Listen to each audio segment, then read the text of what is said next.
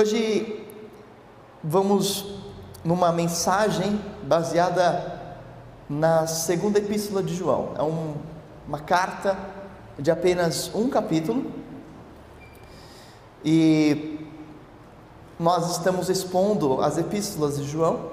Já expomos, já expusemos, né, já trabalhamos uma reflexão expositiva em todos os capítulos da primeira epístola de João. E agora estamos na segunda epístola de João. E eu quero ler com os irmãos a carta, vamos lê-la inteira, segundo a João, do verso 1 até o verso 13. Diz assim: O presbítero, a senhora eleita e aos seus filhos, a quem amo na verdade.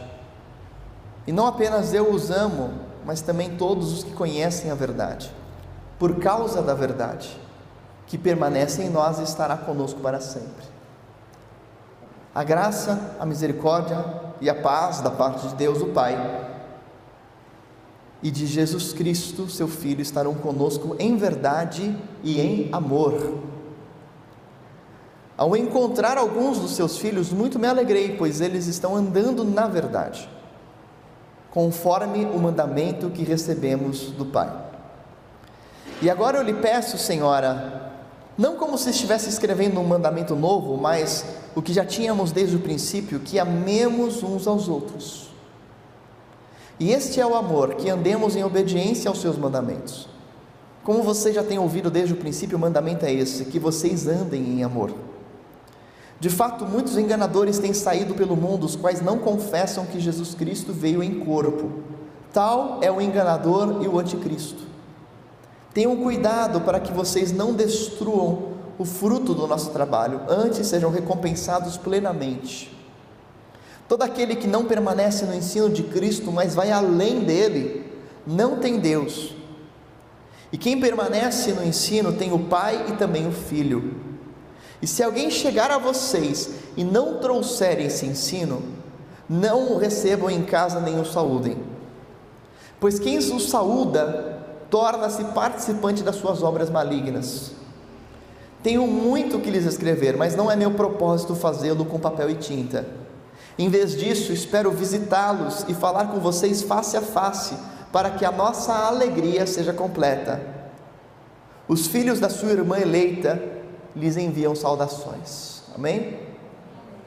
Obrigado, Senhor, pela tua palavra. Há muita riqueza nessa carta. Que teu Espírito nos ilumine para desvendarmos os princípios poderosos dessa carta e sermos transformados pela tua palavra. Fala aos nossos corações, em nome de Jesus. Amém. Meus irmãos, há tanta riqueza nessa, nessa epístola. E para mim é um desafio trazer em apenas 30 minutos para os irmãos toda a riqueza dessa carta, mas eu vou trabalhar alguns pontos principais. O tema dessa mensagem é Andando na Verdade. E já como questão introdutória, nós vemos o apóstolo João se auto-identificando como presbítero. Aqui vale a pena ensinar à igreja que o termo presbítero é um termo sinônimo de pastor, ou bispo, que é o sinônimo de supervisor. O presbítero era um termo que os primeiros cristãos utilizavam para designar os oficiais das igrejas locais, a quem era dada a responsabilidade de ensino e governo, ensinar e governar. Não à toa estamos criando em nossa igreja um conselho pastoral que eu estou chamando de presbitério, com a responsabilidade de ensino e supervisão dos ministérios, com preparo a longo prazo, com capacitação teológica e que, se assim Deus permitir, chamaremos o concílio desses irmãos candidatos ao ministério, junto com a ordem de pastores batistas. Além dessa informação introdutória, também nós vemos que João escreve a senhora eleita. Alguns vão acreditar que a senhora eleita seria literalmente uma pessoa, mas não é provável que assim seja. É muito mais provável que João esteja usando um pseudônimo ou um código para se referir a uma igreja local porque já nessa época em que ele estava escrevendo, a perseguição crescia. E por ser um momento de perseguição religiosa, João tinha que ter sabedoria nas suas escritas. Ainda hoje é assim, quando nós recebemos correspondências dos nossos missionários em perseguição, eles não utilizam o nome Jesus Cristo ou Deus, justamente para que estas correspondências não sejam filtradas por governos que estão perseguindo a fé cristã e essas correspondências não sejam impedidas de chegar até nós. Até mesmo as nossas comunicações entre eu e os nossos missionários, via WhatsApp ou e-mail, nós utilizamos códigos, a fim de proteger os nossos missionários. É muito mais provável que João estivesse fazendo uso de um código, a senhora eleita, como uma igreja local.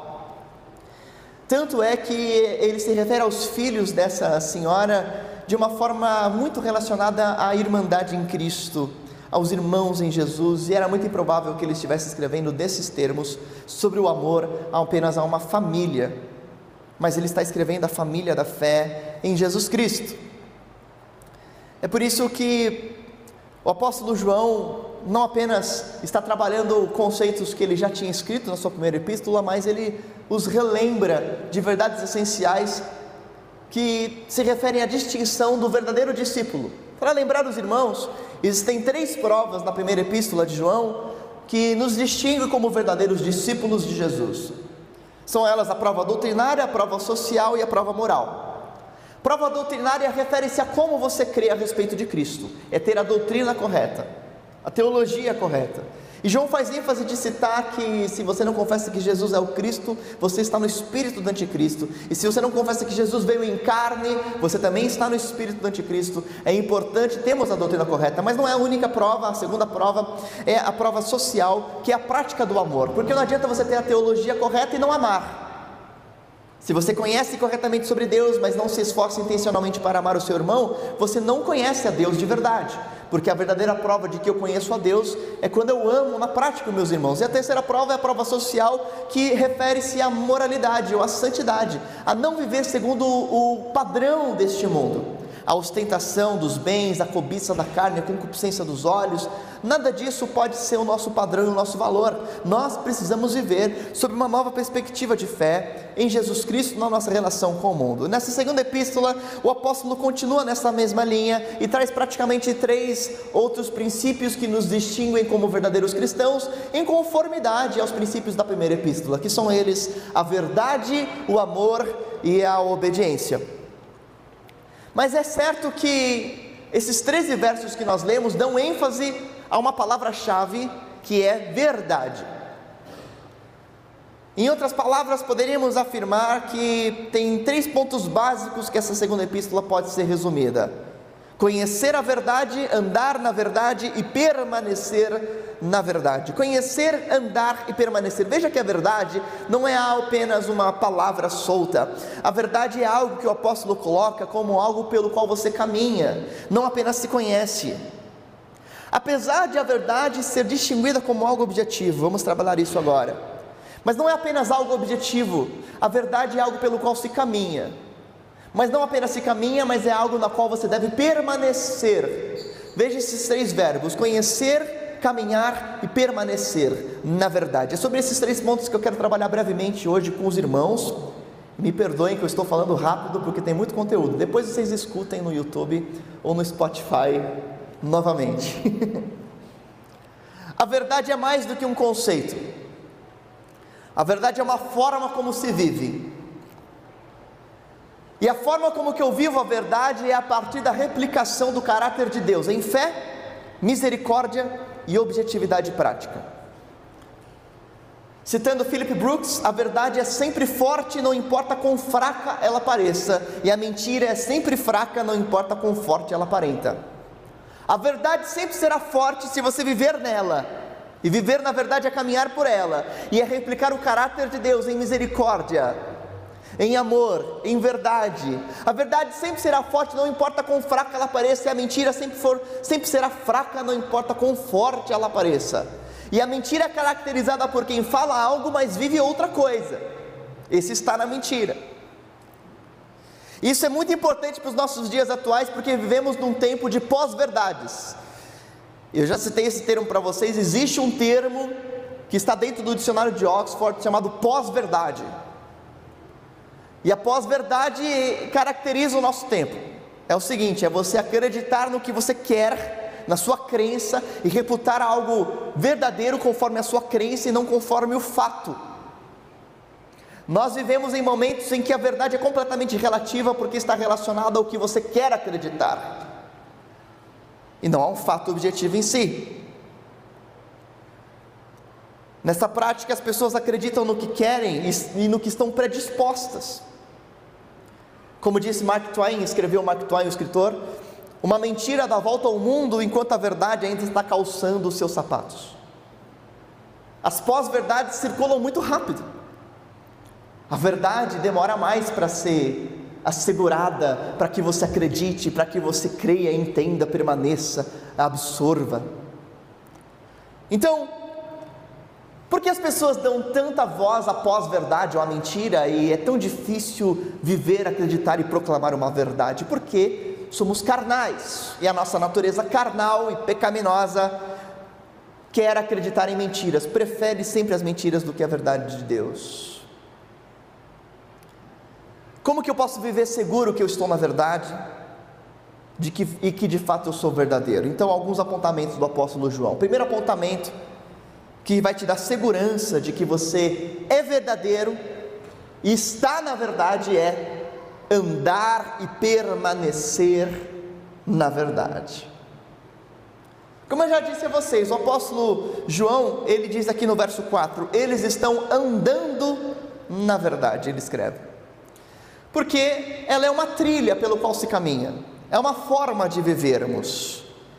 E lembrando aqui o contexto em que João escreve essa carta, ele está combatendo o proto-gnosticismo. O que, que era isso? Era o início de uma heresia que negava a encarnação de Jesus, que ele tinha, tinha vindo como homem, e que também sobrepunha, sobrevalorizava a ideia do conhecimento e de um conhecimento superior.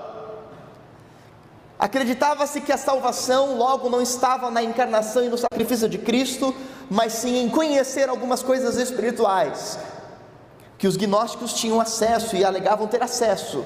E isso estava começando a existir na época. E João está combatendo essa ênfase e essa heresia nas suas cartas. E por isso que ele está escrevendo tanto sobre verdade. E verdade vem do grego bíblico aletheia, que se refere aqui a uma verdade divina, aquilo que é real, a saber, o próprio Deus.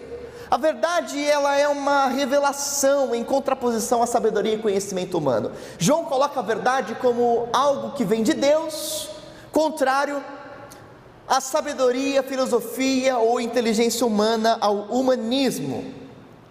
Se nós colocássemos em nossos dias, seria como uma contraposição entre a revelação nas Escrituras e a ciência da religião ou a sociologia, que é uma mera interpretação do fenômeno religioso, fenomenologia da religião, observar a religião como um aspecto sociológico e social, ao invés de entender o que Deus tem como revelação para a minha vida.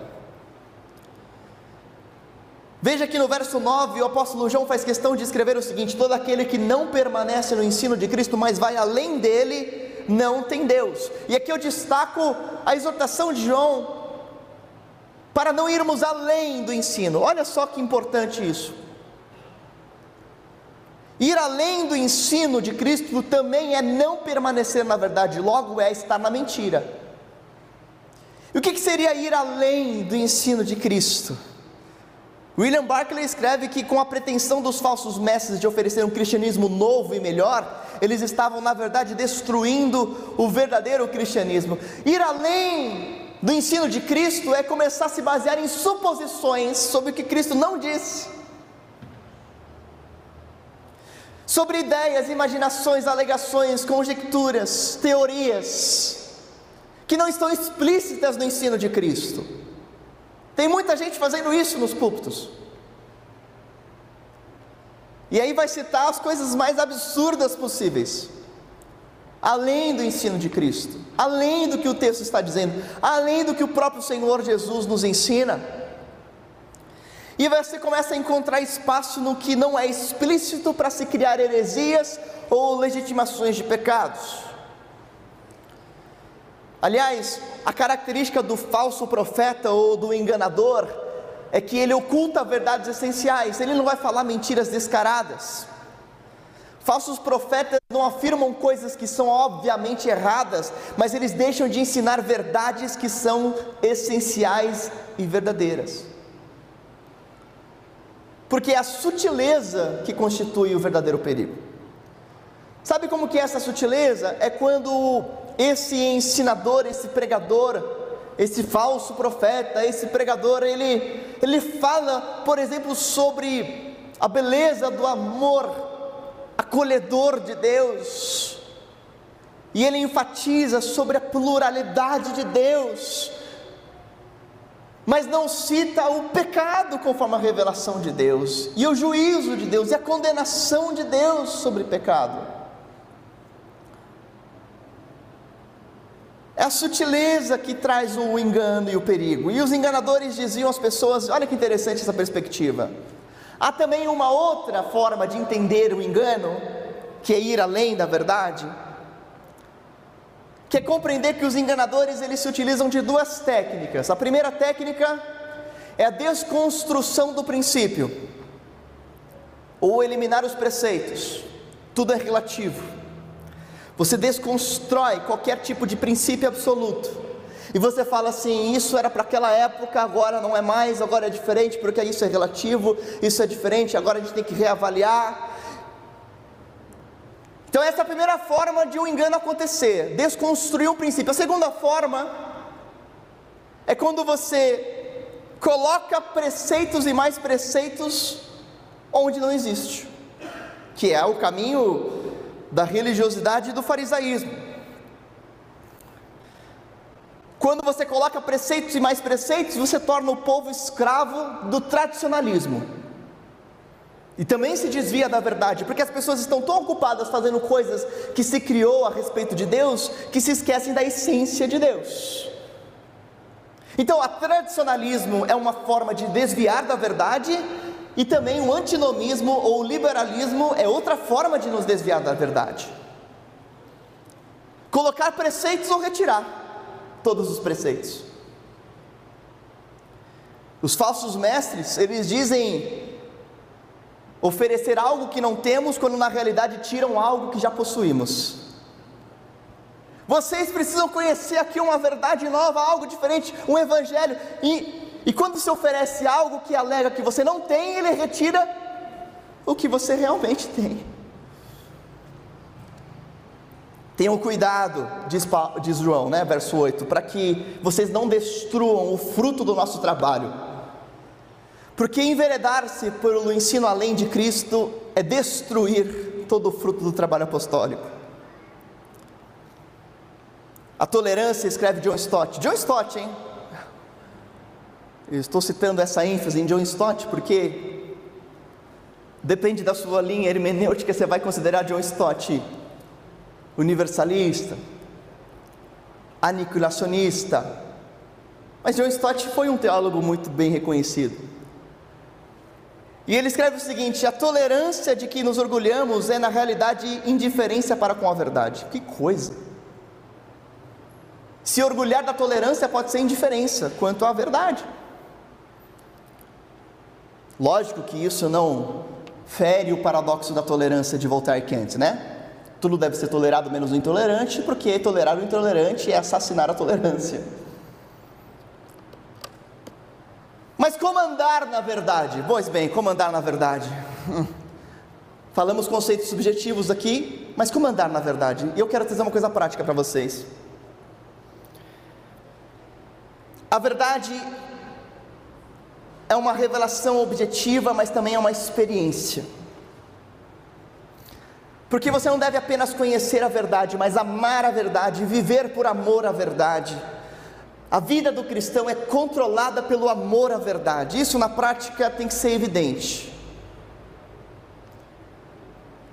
O apóstolo João escreve aqui, ó, que a verdade deve ser vista em nós, no verso 3, a partir da graça, da misericórdia e da paz de Deus em Jesus Cristo. Em outra maneira, assim, entendendo que a verdade é Deus e a verdade é Jesus, porque Ele é a verdade, como é que você expressa e caminha na verdade quando você caminha no caráter de Deus?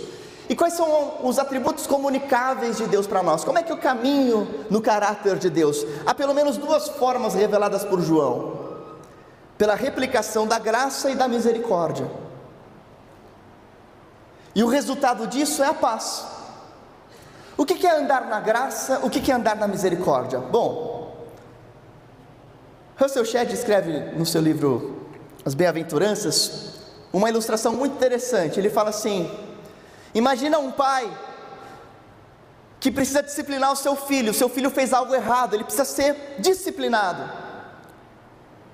E o pai diz assim: Você fez algo errado, você merece 10 chineladas. E agora você vai ser disciplinado. Daí ele chama o filho e dá a primeira chinelada, pum. E aí o filho está esperando as outras nove. Ele fala assim: tá bom, Aí o filho fala assim: Mas pai, não eram dez, eu me preparei emocionalmente para dez. Aí o pai fala assim: Eu estou te ensinando misericórdia. Porque a misericórdia é não receber o que você merece. Agora, filho, vamos aqui na sorveteria, você pode escolher o sorvete que você quiser. Aí o filho fica mais confuso ainda, fala assim: Mas pai, não estou de castigo? Como é que eu vou tomar um sorvete agora? E o pai fala assim: é porque eu estou te ensinando graça, e a graça é quando você recebe o que não merece. A misericórdia é não receber a punição que eu mereço, e a graça é receber o presente que eu não mereço. E a todo tempo nós andamos na verdade quando agimos em graça e em misericórdia com o nosso próximo. Porque convenhamos, você sabe, você sente que o seu próximo e a pessoa que você convive às vezes merecia uma punição. Mas quando você se isenta disso, você expressa misericórdia. E muitas vezes você sabe que aquela pessoa não merece um presente seu, ou um agrado seu, ou uma atenção sua, ou um cuidado seu, mas quando você faz isso, você expressa a graça de Deus, e você anda na verdade, na verdade de Deus.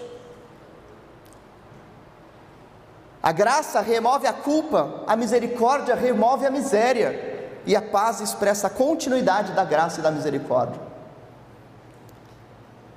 O resultado de você viver na graça e na misericórdia é que você vai conseguir manter a paz com as pessoas. Viver em paz. A paz é resultado da permanência na verdade. O que prova que somos verdadeiros é isso. Agora há um segundo caminho e um segundo apontamento de João, que é andar em obediência Andar na verdade também é andar seguramente, em sinceridade e em segurança, porque além da verdade ser subjetivo como algo que se caminha, a verdade é sim algo objetivo, como algo que eu entendo e obedeço. Se for subjetivo, fica relativo, se for objetivo, fico, fica claro para mim se eu estou obedecendo ou não. É como andar na luz, em outras palavras, também andar na verdade, Jesus vai dizer que andar na luz, em João capítulo 3, verso 20. Quem pratica o mal odeia a luz e não se aproxima da luz, temendo que as suas obras sejam manifestas.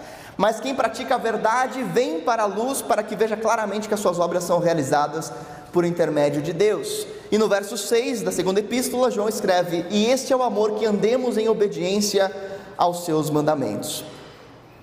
Já foi citado aqui na exposição da primeira epístola, por outro pregador, o filósofo Soren Kierkegaard. E ele tem um conceito de que a fé é um salto no escuro. Qual é a ideia da fé como um salto no escuro? A ideia da fé como um salto no escuro é a ideia de que a fé é você dar um passo em direção àquilo que você não entende racionalmente. E, e, as pessoas, por incrível que pareça, concordam com isso, né? Ah, olha, a fé é você fechar os olhos e pular. Pula. Você não sabe o que, que é, você não entende, mas pula. Mas eu ouso discordar disso nesse momento e nessa epístola de João. A fé não é dar um salto no escuro. A fé é obedecer claramente aquilo que você sabe que tem que fazer não é você partir para a irracionalidade ou para o desconhecido. É você ter clareza e objetividade quanto ao que deve ser feito e fazer. Andar na verdade tem a ver com obedecer aos mandamentos. E os seus mandamentos não são místicos, figurados, desconhecidos, obscuros, eles são claros para nós. Andar na fé e andar na verdade é algo seguro. E João resume em amar o próximo e amar a Deus. E por que isso é tão importante em nossos dias atuais? Porque nós enveredamos por um, uma linha evangélica de misticismo. O misticismo complica as coisas. O misticismo legitima práticas abusivas e às vezes absurdas com base na revelação. Não faz muito tempo, mas havia tanto misticismo nas igrejas que as pessoas faziam chamados atos proféticos, baseados no mais absoluto nada da imaginação humana, dizendo que era a vontade de Deus. Não faz muito tempo, mas era comum os pastores e as igrejas patrocinarem aluguel de um helicóptero para derramar óleo sobre a cidade, para ungir a cidade. Que coisa mais absurda! Atos proféticos, de você usar símbolos místicos, chaves e caixas e objetos, porque lá estaria a revelação de Deus ou o poder de Deus estaria acessível a você. Eu quero dizer aos irmãos que, segundo a palavra de Deus, a verdade não é mística e não é subjetiva, ela é objetiva. E às vezes a fuga para o misticismo é uma tentativa de não fazermos o que deve ser feito, porque é muito mais difícil amar e perdoar do que fazer um ato profético.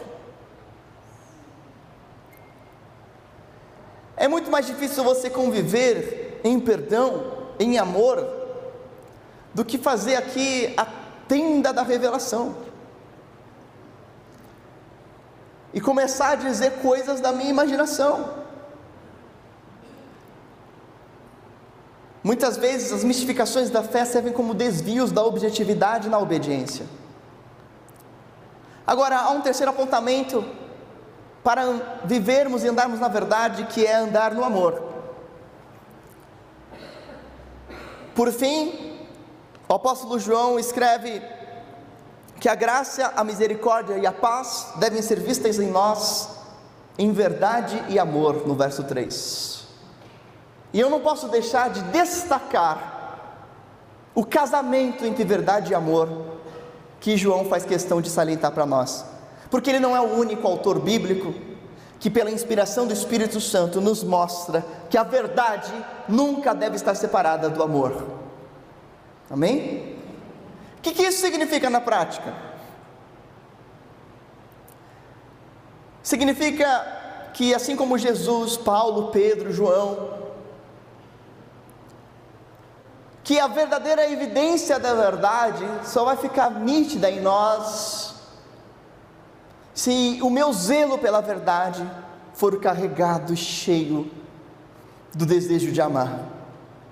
Olha, por exemplo, Jesus em João capítulo 1, verso 14 e 17, quando João, autor da terceira epístola, revela como veio, como se fez a encarnação de Cristo, ele diz assim: que o Verbo se fez carne e habitou entre nós, e vimos a sua glória, glória como no gênito do Pai, cheio do que? Graça e verdade. Jesus era cheio de graça e cheio de verdade. Veja o verso 17 do mesmo capítulo: Pois a lei foi dada por intermédio de Moisés, a graça e a verdade vieram por intermédio de Jesus Cristo. Verdade e graça.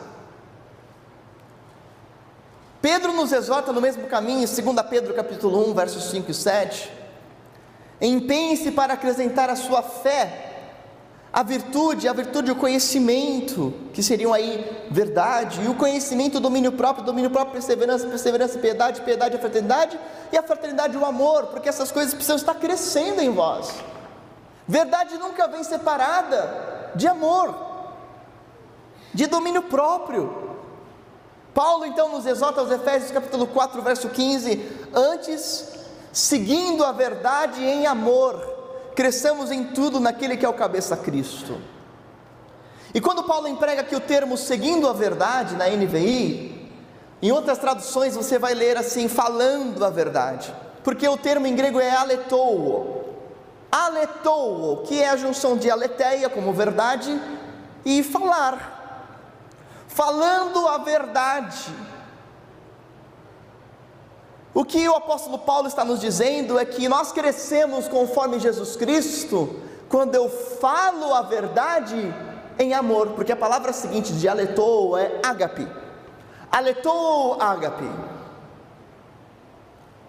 Você precisa sempre falar a verdade em ágape, em amor sacrificial, em amor incondicional, em amor que deseja o bem a todo tempo.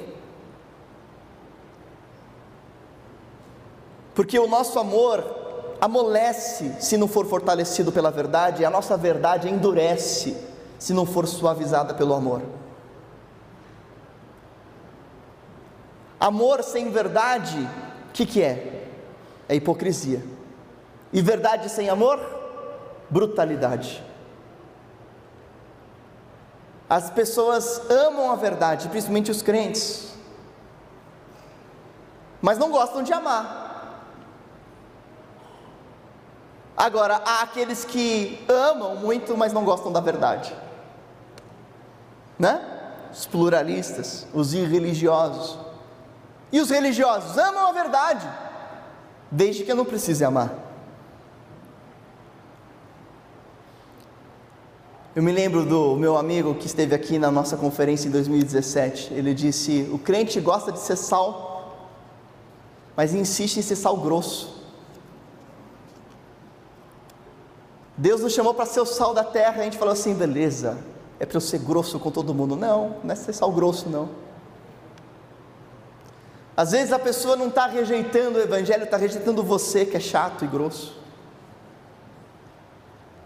Ai, eu preguei, a pessoa não quer ouvir, vai queimar no inferno. Meu amigo, se você não se dedica a amar e a pregar a verdade em amor, você é culpado. Não coloca a culpa sobre o outro que não creu, você que não soube pregar em amor.